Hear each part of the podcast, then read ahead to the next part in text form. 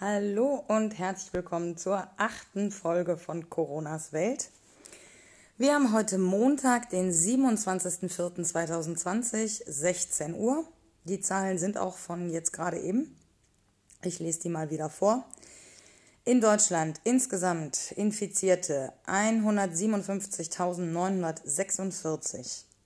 Als aktuell Infizierte gelten 37.462 als wieder Genesene 114.500 und Tote werden wir vermutlich heute noch die 6000er Hürde überwinden. Wir liegen aktuell bei 5984. Daraus resultierend ergibt sich eine Todesrate von 3,8. Global gesehen haben wir insgesamt Infizierte 3.6676. Als aktuell infiziert gelten 1.888.886. Wieder Genesene 910.056 und Tote 207.734. Ich habe mir jetzt die Todesrate nicht aufgeschrieben. Ich glaube, die liegt bei 10% gerade. Wie immer sage ich dazu, die Zahlen sind relativ. Ich nehme heute mal das Beispiel Belgien. Belgien hat eine sehr hohe Todeszahl. Warum? Weil die konsequent von Anfang an alle getestet haben, die zu Hause oder in Pflegeheimen gestorben sind und die dann natürlich direkt mit eingeflossen sind. Und ganz viele andere Länder machen das nicht. Und dementsprechend hat Belgien natürlich eine höhere Todeszahl, weil die einfach transparenter und ehrlicher arbeiten. Ja. Empfehlung für mich, äh, für, von, von mir für euch, ist äh, dieses Mal die, der Live-Ticker im Speziellen von NTV, aber auch die Webseite als solche. Warum? Äh, vielleicht habe ich die schon mal empfohlen. Nee, ich glaube nicht. Ähm, warum? Also ich habe schon vor Corona immer sehr gerne Artikel bei denen auf der Webseite gelesen.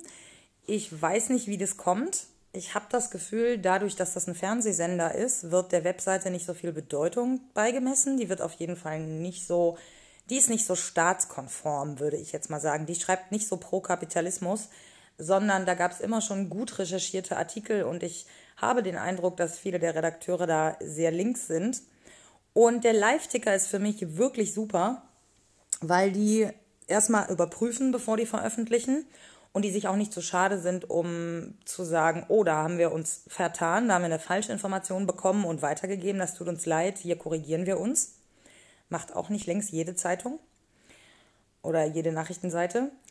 Die haben eine ausgewogene Mischung aus allen Bereichen, die Corona betrifft, sowohl äh, in Deutschland als auch Europa als auch weltweit. Und ich mag diese Ausgewogenheit auch in Bezug auf positive und negative Entwicklungen. Die haben nämlich nicht diesen klassischen Bildklick-Style, der permanent Angst und Panik schürt oder auch Wut gerne, sondern die bemühen sich darum, dass sowohl die positiven Aspekte und Veränderungen als auch die negativen irgendwie Gewicht bekommen. Und dementsprechend äh, gut fühle ich mich da informiert. Also kann ich wirklich nur jedem ans Herz legen. Ich werde den auch hier wieder in der Beschreibung verlinken. Ähm, wenn ihr euch regelmäßig irgendwie auf dem Laufenden halten, halten wollt, dann ist das auf jeden Fall eine gute Methode oder eine gute Quelle. Ja, was ist noch so passiert? Äh, reden wir mal über die Schulen. Also ich glaube, es gibt gerade sehr viel Diskussion darüber, ob die Schulöffnungen sinnvoll sind oder nicht. Und diese Diskussionen finden überall statt. Ne? Also Eltern und Kinder reden darüber, die Eltern untereinander reden darüber, die Lehrer reden drüber, die Schulleitungen reden drüber, die reden auch mit den Eltern, die Lehrer auch. Die Kinder reden mit den Lehrern, also da gibt es unfassbar viel Austausch. Äh, Freunde und Familie sind vielleicht auch irgendwie involviert in diese Diskussionen. Und eine Freundin von mir hatte Besuch von einer Freundin und die hat ein Kind und mit der habe ich dann irgendwie kurz geschrieben, weil die sich eben auch unsicher war. Und ich habe dann gesagt, guck mal, am Ende musst du verantworten können, dass dein Kind über das Herausfinden von Infektionsketten weiß, dass es seinen Lehrer oder seine Oma oder sonst wen getötet hat durch die Übertragung des Virus. Das wird uns sowieso als Gesellschaft vor psychologische Herausforderungen stellen oder vor psychotherapeutische Herausforderungen. Aber am Ende, wenn du eine Mutter oder ein Vater bist, dann trägst du für dein Kind die Entscheidungsverantwortung. Und sei dir darüber im Klaren, was du da unter Umständen dann mit deiner Entscheidung auslöst. Denk an die Konsequenzen. Und sie hat sich dann tatsächlich auch dazu entschieden, ihr Kind nicht in die Schule zu schicken. Finde ich gut, finde ich wichtig, finde ich einen richtigen Entschluss diesbezüglich, falls ihr Bedenken habt, ob ihr das dürft, ihr könnt euer Kind krank melden und zwar durchaus berechtigt mit Angstzuständen, Burnout, Panikattacken und so weiter.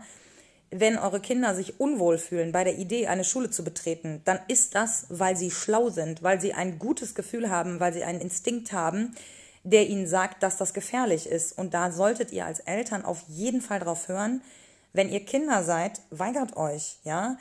Ähm, versucht in den Dialog zu treten, aber besteht darauf, dass eure Ängste und Sorgen ernst genommen werden. Ich glaube, da, da wird viel passieren diesbezüglich ähm, durch diese ganzen Gespräche und Diskussionen, die da stattfinden.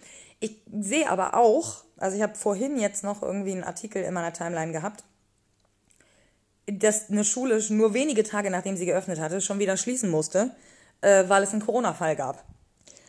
Und naja, der Streik ist nötig, glaube ich, um auch diese Diskussion und diese, diese Weiterbildung von Leuten zu erreichen. Aber den Rest wird Corona erledigen, weil wir haben die Lockerungen durchgesetzt, die sorgen jetzt dafür, dass die Zahlen wieder steigen. Und das bedeutet eben auch, dass Orte, wo Infektionen ausbrechen, eben wieder geschlossen werden müssen.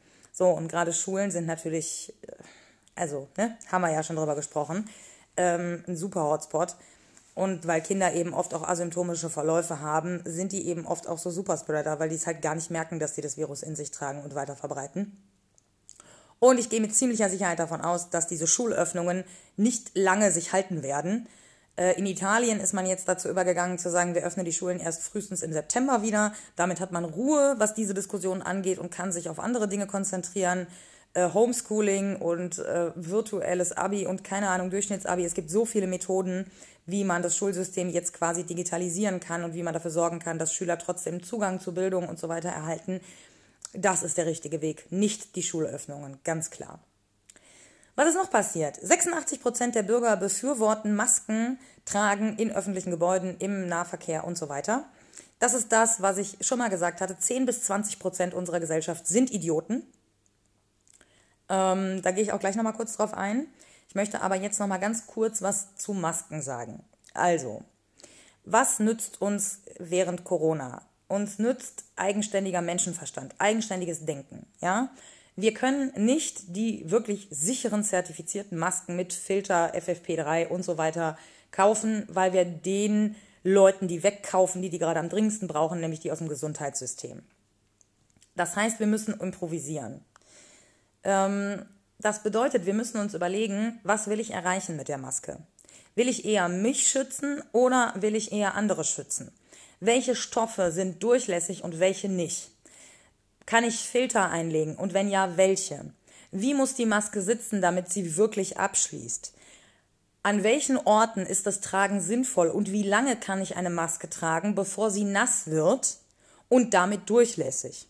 Ja? Zertifizierungen helfen uns nicht so viel, weil erstmal gibt es unendlich viele und naja, oftmals stellt sich im Nachhinein auch raus, dass da irgendwas Illegales gelaufen ist. Es werden immer wieder auch Masken zurückgerufen. Ähm, und wie gesagt, die zertifizierten hochwertigen Masken sind eben nun mal für die Leute aus dem Gesundheitssystem. Das heißt, ihr müsst euch selber überlegen, wie das gehen kann.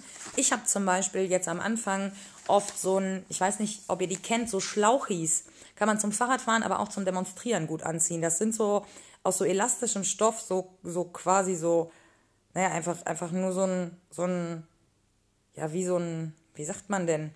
Diese Schals, die quasi kein Ende haben, ne? Also so ein Loop sozusagen. Und die zieht man sich einmal über den Kopf und dann hat man halt was Warmes am Hals. Und die kann man super auch übers Gesicht ziehen und die vielleicht hinten noch irgendwie mit dem Haargummi festmachen, falls die zu locker sind. Und wenn man dann merkt, die werden nass, dann kann man die einfach ein Stück weiter drehen. Dann hat man wieder eine trockene Stelle vor dem Mund, ja, und vor der Nase und kann die Maske trotzdem weiter benutzen. Die kann man auf 60 Grad waschen, sind wirklich praktisch. Also sowas kann ich auf jeden Fall empfehlen. Und ansonsten müsst ihr halt einfach nachdenken tatsächlich. Ne? Also der neoliberale Kapitalismus will Menschen, die schwarz und weiß denken und einfachen, klaren Regeln und Befehlen folgen. Und Corona erwartet mehr von uns. Corona erwartet von uns eben, was ich gerade gesagt habe, den gesunden Menschenverstand einsetzen und nachdenken. Und dann eigenverantwortlich handeln. So. Ähm, dazu zählt auch, den Leuten zu sagen, dass Gummihandschuhe im Alltag nicht nur Unsinn sind, sondern sogar wirklich gefährlich. Erstens hält sich das Virus auf den Gummihandschuhen länger als auf unseren Händen. Unsere Hände haben nämlich so eine spezielle Schicht, haha, wie praktisch, dass Viren, Bakterien und Keime sich da eher nicht so lange drauf halten. Auf den Handschuhen halten die sich länger. Und unter den Handschuhen ist der optimale Nährboden für Keime, Bakterien und Viren. Und wenn man dann nur ein ganz kleines Loch in diesem Handschuh hat, ja, und die den ganzen Tag trägt, dann bilden sich darunter richtige Bakterien und Virenherde. Und wenn man die dann auszieht, vielleicht falsch, oder sich mit den durchlöcherten Handschuhen auch noch unbewusst ins Gesicht fasst, dann erhöht man die Gefahr, sich zu infizieren. Was wirklich hilft, ist sehr regelmäßiges Händewaschen. Und wenn ihr unterwegs seid und keine Hand, Handwaschbecken zur, Hand, zur Hand habt, dann nehmt ihr ein bisschen Desinfektionsmittel mit. Ja? Aber nicht zu viel, weil das ist ganz schlecht für die Haut. Waschen ist tatsächlich das aller, allerbeste. Schön, ausgiebig. Es gibt YouTube-Videos, wie man sich richtig die Hände wäscht.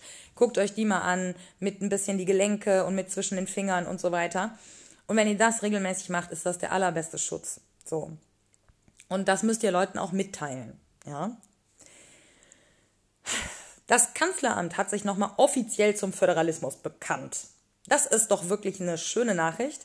Ähm, es gab nochmal eine Notiz, dass die Corona- Regeln regional durchaus angepasst werden können und angepasst werden sollen von den Kommunen, von den Länderregierungen, weil man eben zu Recht sagt, die Bedingungen können regional sehr unterschiedlich sein und es macht keinen Sinn, Regeln für alle festzulegen, wenn in unterschiedlichen Regionen unterschiedliche Entwicklungen ablaufen. Und deshalb ist ja auch der Föderalismus so sinnvoll, ja, weil eben nicht überall die gleichen Bedingungen herrschen, nicht überall die gleiche Anzahl Menschen wohnen, nicht die gleiche Besiedlung, nicht die gleichen Grundvoraussetzungen, nicht die gleichen Anzahl an Ärzten und Krankenhäusern und auch nicht die gleiche Anzahl an Infizierten, ne?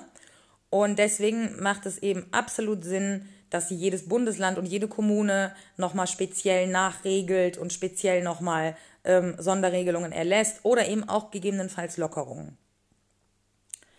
Und das macht übrigens tatsächlich auch unsere Demokratie aus. Ja, also alle, die jetzt gerade nach einer einheitlichen Führung und Linie schreien, das sind kleine Faschisten. Tut mir leid.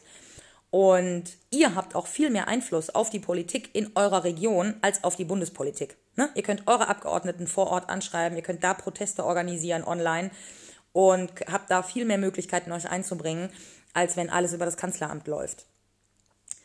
Kurze Frage an euch. Würde mich mal interessieren, wie ihr das seht. Ähm, da werden wir vielleicht auch noch mal ein anderes Mal ein bisschen detaillierter drauf eingehen, aber ich fand das spannend. Was macht das Fernsehen, Leute? Was machen große Fernsehsender, die zu einem großen Teil zum Beispiel Sport senden, der jetzt wegfällt, die aber auch viele Sendungen im Programm haben, wo eine hohe Zuschauerdichte gefragt ist, ja, und die irgendwie ohne Zuschauer nicht mehr richtig wirken? Ähm, man kann auch nicht mehr drehen. Man kann jetzt nicht mehr irgendwie Schauspieler von A nach B fliegen und sich irgendwie in größeren Crews treffen, um Filme oder Serien zu drehen. Äh, was wird da passieren? Das würde mich wirklich interessieren, ob das Fernsehen den Sprung schafft, sozusagen. Ähm, und da würde mich auch eure Meinung mal zu interessieren. Äh, schreibt mir gerne mal auf Instagram at unterstrich victory unterstrich victoria, beides mit C was ihr dazu sagt, wie das Fernsehen sich entwickeln wird. Noch ein kurzer Ausblick in die kommenden Tage.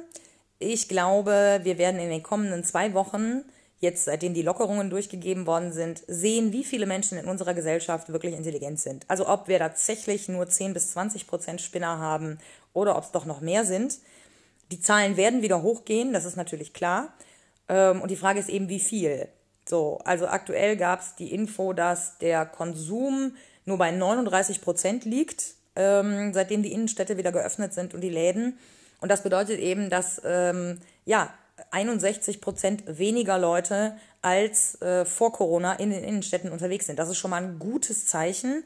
Ist natürlich auch so, dass manche Leute vielleicht dringend Dinge brauchten, die sie kaufen wollten, ähm, sodass eben erstmal ein erhöhtes Aufkommen ist, was sich jetzt wieder runterregelt. Ich hoffe sehr. Bleibt weiter zu Hause, Leute. Und wir werden Folgendes noch beobachten. Ähm, allerdings nicht in den, äh, zwei, in den kommenden zwei Wochen vielleicht, aber langfristig.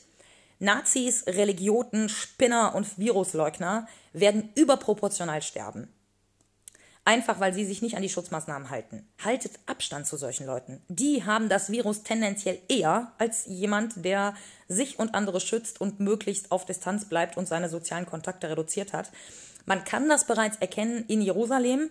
Dort gibt es einige Viertel, die gehören so ultraorthodoxen Juden. Und da sind die Zahlen schon deutlich höher, weil die, als ganz Israel schon quasi den Lockdown hatte, trotzdem noch massenweise in ihre Gebetshäuser gerannt sind und quasi so getan haben, als würde Beten gegen das Coronavirus helfen. Und da musste der israelische Staat tatsächlich äh, die Synagogen eben wirklich äh, versiegeln äh, mit Beton und so. Und da gibt's schon überdurchschnittlich hohe Sterbezahlen. Ähm, und genau das wird eben auch bei allen anderen, bei allen anderen Peer Groups passieren, die das Virus leugnen. Spannende Geschichte. Ähm, achtet auf euch, achtet auf andere, seid nett zueinander, ähm, bleibt gesund, äh, tut euch was Gutes, schlaft viel, esst gesund und passt aufeinander auf. Und wir hören uns Donnerstag mit der nächsten Folge Wikis Kopfkino. Freitag gibt es die nächste Folge Coronas Welt. Bis dahin. Ciao, ciao.